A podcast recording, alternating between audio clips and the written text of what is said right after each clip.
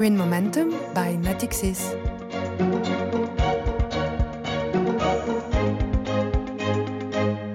Hello, this is Green Momentum. Green Momentum, proposed by Natixis, is the first podcast dedicated to green finance, its stakes, its evolution, and its social role in the fight for better preservation of our environment. Today, an issue that has become essential what is the impact of the covid crisis on green business? Did the health crisis break the impetus of companies and investors? Will the crossfire of public opinion and public authorities be able to move the lines? Will it be enough to really transform the whole ecosystem?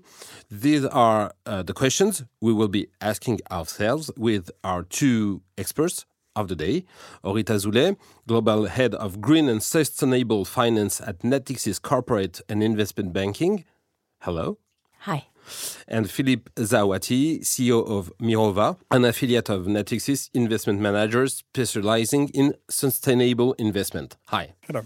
Um, so, did the COVID crisis change anything? Are the companies or not going to focus on recovery instead of focusing on sustainable development, Philippe? I think the the crisis changes a lot in uh, in the way we look at, at the behavior of the companies, uh, and especially what we have been saying in uh, uh, the last couple of decades in the sustainable finance, which is that companies are not completely isolated from the rest of the economy, from the rest of the society. Uh, there are a lot of interactions between uh, uh, the uh, health uh, of the population and the business uh, and the economy. And you, you cannot just run a company without thinking about the impact of your activity, of your business on the environment, on your employees, on the people you are working with, on the communities uh, which are around you. And uh, this is something that the crises are clearly uh, outline. Uh, I think this is, uh, yes, something that we are really uh, uh focusing on in in, uh, in our uh, sustainable management. I mean, for years. I think today we see that there is a kind of proof that proof that what we have said is clearly the reality. Orith, do you see a reason to hope? According to what Philippe just said, do you see mentality are changing or not? Yeah, I think I think what we've been observing is that uh, behavior are evolving, and um, the, that when I talk about behavior, I talk about that of the general public, the taxpayer, the um, the voter, the but, public uh, opinion. So?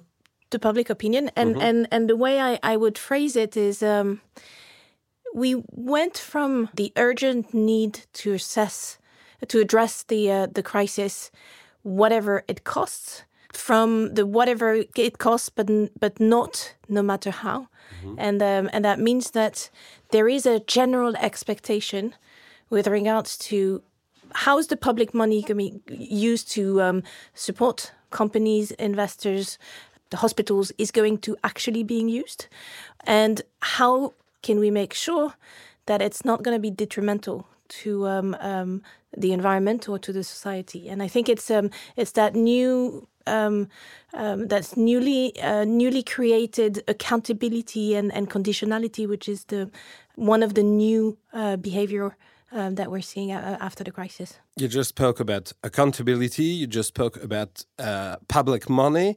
We can see in France uh, at, at last uh, an ambivalent attitude of the public authorities. On the one hand, we had just a few weeks ago the promise that there will be ways to support the ecological transition and money to support it. That's what uh, Emmanuel Macron just said uh, when he spoke after the Citizens Convention. It was in June. We listen to him. L'État prendra toute sa part. C'est pourquoi, dès le plan de relance que nous sommes en train de préparer, 15 milliards d'euros supplémentaires sur deux ans seront injectés dans la conversion écologique de notre économie. Nous allons mettre en place un fonds de transformation écologique de notre économie dans le plan de relance. Avec là aussi, de manière sous-jacente, un objectif qui apparaît partout dans vos propositions. Le fait que ce modèle est cohérent, avec un objectif d'indépendance. Remettre plus d'écologie dans notre modèle productif c'est aussi par notre organisation renforcer l'indépendance européenne et française. So, money but also a real pressure from public authorities with fairly strong decision. This is the case, for instance, for Air France, uh, which will have to close some domestic routes. Uh, it is a demand from the government. Uh, that's Bruno Le Maire who said it. Bruno Le Maire is the Minister of Economy in France, and we listen to him. Air France doit devenir la compagnie aérienne la plus respectueuse de l'environnement de la planète. Et ça doit être l'objectif d'Air France. C'est une condition sine qua non de ma signature auprès de l'État pour soutenir Air France. Et ces conditions sont concrètes. Elles devront se traduire par des décisions fortes dans les mois qui viennent. Nous voulons que Air France réduise de 50% ses émissions de CO2 par passager par kilomètre entre 2005 et 2030. Et nous nous assurons que cette condition est respectée. Nous voulons que Air France réduise de 50% son volume d'émissions de CO2 sur ses vols métropolitains d'ici la fin 2024. Orita Zule, we, we can see listening to the two sounds that we just heard that there is a political will and that the public support will be conditioned to environmental requirements. Yeah, indeed. I think um, it's just echoing what we were just saying. Without entering into uh, the comment on the level of the condition of not, or, or the uh, or the, uh, the the level of ambition behind it, what we're seeing is a is a very strong signal, which is the fact that we're not looking at uh, public spending nor at company performance in um, in a one-dimensional um, approach. Mm-hmm. Uh, we're we're now um, recognizing that it's part of the responsibility and of the uh, the remit of the companies to actually uh, mitigate their environmental impact and negative env- environmental impacts. And I think the fact that um, that we we start to see these type of conditioning, it isn't a signal of hope uh, because it's it's echoing a very strong expectation from uh, stakeholders, the public, uh, NGOs, um, even the press, who have been extremely uh, vocal about this. Um, Philippe, uh, there is very strong expectations from many stakeholders. Do the markets take them into account? Are they ready to make their revolution, their green revolution, or not? Uh, I think what what the investors are clearly uh, seeing today that is that uh, the performance of uh, green investments, sustainable investments, uh, is uh, clearly ahead, is clearly uh, outperforming the, the traditional benchmarks, traditional indices. Uh, and so, uh, of course, it's a good signal for, for investors that it's clearly probably time for, for them to, to look at this seriously. We have had a lot of discussions, I mean, last years about uh, Uh, the relationship between uh, uh, sustainability on one hand and, uh, and financial performance on the other hand. Today, we can see that uh, there could be a, a, kind of alignment between both of them. And there are many reasons for, for this the first one is that, of course, some of the industries, some of the sectors which uh, have suffered uh, a lot are clearly uh, very uh, carbon intensive sectors, like, I mean, uh, of course, uh, the oil sector, but also aviation and so on but also the companies which are providing solutions for sustainable development, for energy transition, uh, energy efficiency, uh, eco uh, um, agriculture, and so on. they clearly, I mean, today have a very very strong performance in uh, in, in, the markets, and that shows that there is a, um, a, a lot of good momentum for all these uh, these companies, and it's of course because the investors are clearly um, expecting that a big part of the uh, of the government packages, which are going to, to be put on the table, will be clearly targeted into, uh, I mean, uh, in, in, this direction, into this this, this kind of companies. Uh, you just say that sustainability can mean financial performance. We can see, for instance, that financial giants are making what I call green coming out. Um, this is uh, the case, for instance, of BlackRock, one of the giants of asset management. Uh, we are going to listen to Larry Fink, which is uh, BlackRock CEO, and he explained why uh, he wants BlackRock to be converted to sustainability and green assets. I think it was just over time, reading more, um, more science, more research, uh, listening to my team. My team came out with a really remarkable study on physical impact from climate change uh, in fall, and um, that left a big impact on me. And then from reading that, our own internal document that we distributed and published. Uh, but what we are saying here, we believe under ERISA and maximization of return, we believe uh, a portfolio that focuses on um, sustainability and climate change will be a portfolio that outperforms. Orith Azoulay, uh, when I listen to you both and when I listen to, to, to Larry Fink, I may think that people like Larry Fink have seen the light. Uh, that this is the end of sustainable development undergone and forced march. I think more than undergone or or, um, or forced, um, what we're seeing is um, sustainability changing scale, sustainability integration changing scale, um, and uh, when you see uh, um, BlackRock, but but but there are other very uh, major um, institutions, um, such as um, credit rating agencies, for example, who have started to be ser serious about how they could integrate uh, environmental and social and social matters in in um, in their way of doing business. And I think this is the change we're uh, we're uh, witnessing right now, which is um, going from a um, an expert. I'm gonna dare saying convinced, -huh. motivated community pushing for uh, green finance to grow and, and, and succeeding to grow green finance quite significantly to um, to a situation where um, environmental and social uh, matters just get uh, plugged into uh, normal ways of of doing of doing investment and I think this is really what we're seeing right now. So Philippe Zaouati, I have a question. Is it the beginning or is it the end of greenwashing? I don't know. I mean, uh, before the, this crisis, I was a little bit worried uh, because we, we were at crossroads. Uh, we were at the end of the, the first phase, I would say, uh, of sustainable finance, uh, where uh, most of the players were, I mean, niche players, I mean, small players, but also very convinced players.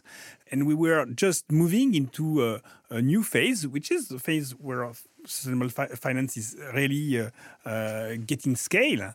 And today, I mean, and, and even before the crisis, uh, most of the uh, big investors, big banks, were speaking about ESG integration, uh, responsible investments, green finance, and so on. And this is the time when clearly the risk of greenwashing appears. Because when everybody is doing this, there is a risk of uh, uh, heterogeneity. I mean, a lot of different, different, different kind of uh, behavior in, in, the market, and this is probably the time where uh, when we need to uh, uh, to create some standards, some norms, some labels in order to guarantee the fact that there is no greenwashing in the market. standards, norms, uh, it can appear like threats for many people in the economy. Do we need threats to make the sustainable finance grow uh, further, All right. Um, yes. Um, that's the first that's answer clear. to your question. Um, we we need we need um, we need threats. We need rules. We need imposed objectives, and I think the history of environment of environment uh, protection is showing us that um, the real quantic um, jumps that we've seen um, came from regulation. So we uh, we we have seen re the regulator playing a very significant role in in the uh, in in some of those evolutions in in a number of sectors. Do we need only threat? Absolutely not. And I think what we've started to see is that there is a carrot, there is a reward, there is a um, there is a way. It's now much less debated that green businesses, green sectors or uh, sustainable companies provide more sustainable profits. That there is an, uh, an, an, economic equation for sustainability uh, uh, in, uh, inclusion.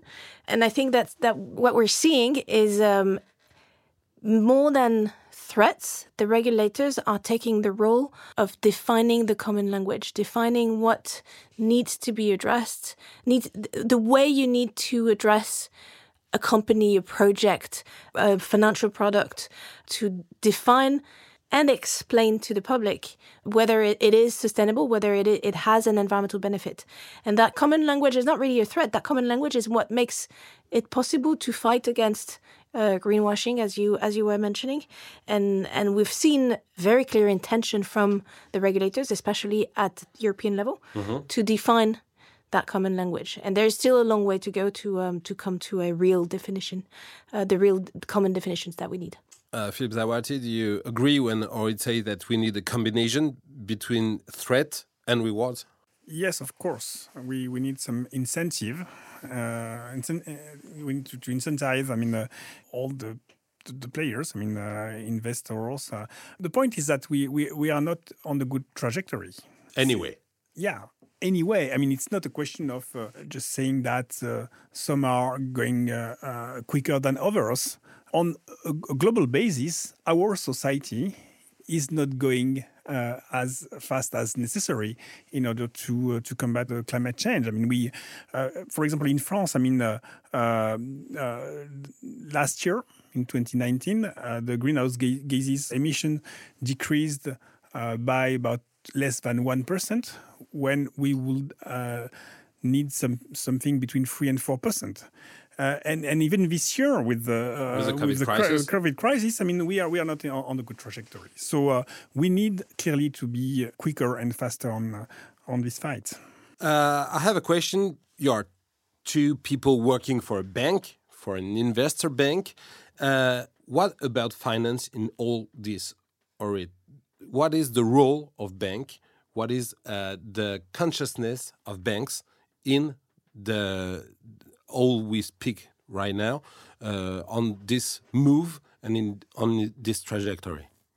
I think we went from a situation where banks were aware of this sector, aware of those problematics, progressively creating products, teams, subsidiaries, methods around it, from a position where banks are recognizing that they have they have a role to play in this and that they that it is part of their remit to support the transition of the economy and to incentivize it. And I think what we've seen from a product perspective over the last few years is an interesting step by step approach. The first the first step was um, the one where transparency was exa- was the core of the uh, I would say the uh, sustainability value proposition. So you were accepting to expose yourself um, with your um, sustainability or environmental and social performance.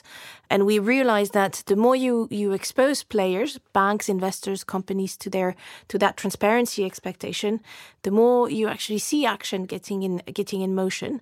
And now we're um, at the point where banks are uh, recognizing that their role and the way they're going to be able to um, live by their responsibility as a as a player can be summarized in three dynamics the mix of clients they have so who they do business with what sectors what uh, type of, of companies what type of system what perspective of their overall performance mm-hmm. um, the mix of what we do what they do with the with a given company or a given client um, so really understanding what activities in diversified contexts they want to be supporting, and probably more importantly, the um, the the uh, their ability to support the transition of their client. Because those three dynamics are going to be defining their own transition as a, as a player. What I would also say is that the regulators have been starting to get interested in the sustainable performance of banks in their management of climate risk, mm-hmm. um, in their um, uh, support to green economy through transparency expectation, through very potential regulations altering their their way of of um, of doing business, and I would say that the last symptom of this has been the type of products that we've been selling and the types of products that we've been designing. And you have basically two big families of financing products in the um, in the sustainable finance world. Um, the ones where you actually try and steer capital towards green or sustainable assets. So you're looking at what it is that you're funding in terms of projects, in terms of assets, or in terms of, of a pure player company. And the other family of products where you incentivize change. The most developed one of those products is what we call sustainability linked loans. Mm-hmm. And those sustainability linked loans means that um, um, banks integrate in their margins, so in the interest rate that a given company would pay for their loan, um, sustainability uh, performance indicators, meaning that the company will pay a lower interest rate if they reach some sustain- sustainability performance. So the greener you are, the lower interest rate you, you will pay. That's that's the idea behind mm. the, behind the product. And interestingly, over the last two years, these type of loans, uh, the volume of this these type of loans has completely exploded, and it's been it's been a product in which all banks have been willing to be positioned. Uh, Philippe Zaouati, we see that banks have made their revolution. They are aware of in the process of in the process of. Uh, you know, I'm a journalist, so I'm always. uh, so they are in the process of make, making their revolution. What about investors?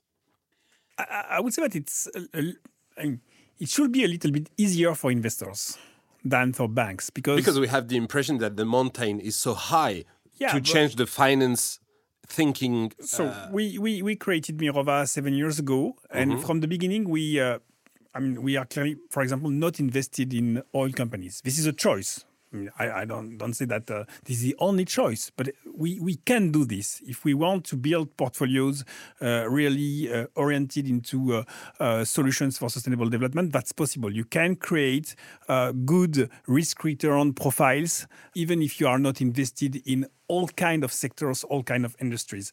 This is something that uh, uh, investors can do that it's probably more difficult for banks to do because they have to finance the economy which is around us, uh, around them. I mean, uh, mm-hmm. in uh, in their geographies, and uh, and so it's more difficult to to to to transition for banks than than for investors. Investors today can monitor the temperature of a portfolio. Now we, we, we, can show what kind of world you are investing. In, in, investing. I mean, uh, do you invest in a plus five degrees world? I mean, for example, if you invest in the traditional indices, uh, you invest in a world which is going to, to be five degrees more than uh, the industrial ages. We can build some portfolios which are coherent with the 1.5 or 2 degrees trajectory. So uh, yeah, there are some some really some uh, some good potential today to to to change and to uh, to move into into that direction. Uh, we are almost at the end of this interview today and this discussion today. Uh, the last question is: Would you be pessimistic or optimistic for the next years, Philippe? Oh, uh, let me answer with uh, with a sen sentence which is not from me but uh, from uh, Antonio Gramsci, uh, which is a pessimism of the intelligence, optimism of the will. That's a good one. All right, to conclude. I won't do better than that one. Thank you very much to you both. This is the end of this discussion today.